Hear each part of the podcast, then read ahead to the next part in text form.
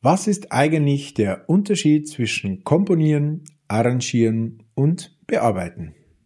Hey, Daniel von Melikos hier und herzlich willkommen zurück. Die meisten von uns haben diese Begriffe zwar schon einmal gehört, können aber vor allem mit den beiden letzten nicht viel anfangen. Deswegen möchte ich heute etwas Licht ins Dunkel bringen. Beginnen wir in der Reihe ganz vorne beim Komponisten. Der Komponist ist primär der Urheber einer Melodie. Diese besteht natürlich aus den einzelnen Tönen, der Abfolge der Töne und der rhythmischen Ausgestaltung. Melodien können natürlich sehr kurz gefasst sein, also nur wenige Takte oder auch längere Melodiephrasen haben. Meistens sind in der Melodie oder den Phrasen Motive eingearbeitet, die bestenfalls immer wieder auftauchen.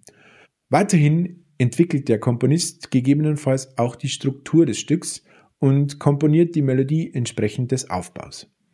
Hier werden natürlich auch Überlegungen zu Emotionen, die beim Hörer geweckt werden sollen, genauso gefasst wie auch die harmonische Struktur.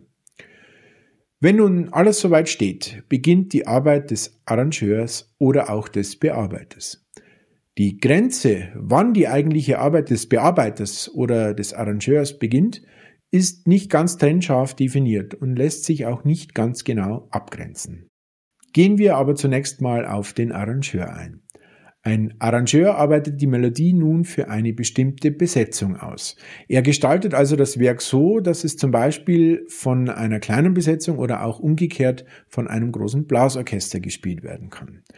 Denken wir an eine Polka für großes Blasorchester, die nun für kleine Blechbesetzung ohne Holz arrangiert werden soll. Der Arrangeur hat nun die Aufgabe, die vorhandene Komposition auf die neue Besetzung umzuschreiben. Gerade im Blasmusikbereich müssen Holzeinwürfe oder Solopassagen auf die Blechinstrumente verteilt werden. Je nach Geschmack werden auch Begleitungspassagen in die Melodieinstrumente geschrieben. Es gibt hier vielfältige Möglichkeiten, eine Melodie für eine bestimmte Besetzung anzupassen.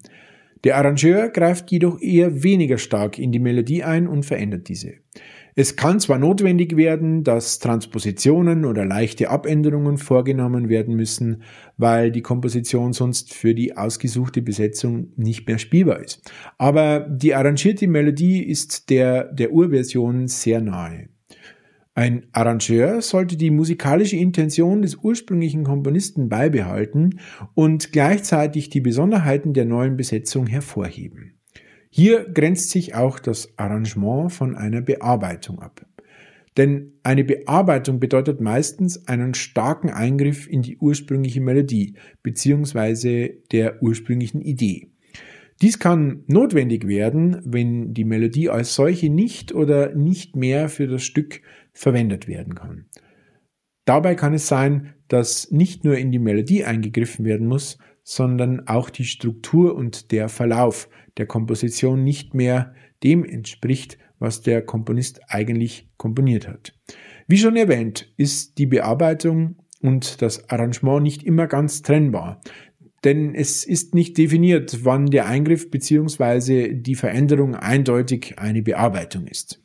Ja, und wenn du selbst in der Lage sein möchtest, deine Kompositionen bzw. deine Ideen als Komposition zu veröffentlichen, dann geh auf www.melikus-akademie.de und trag dich dort für eine kostenlose Probestunde zu meinem Kompositionsunterricht ein.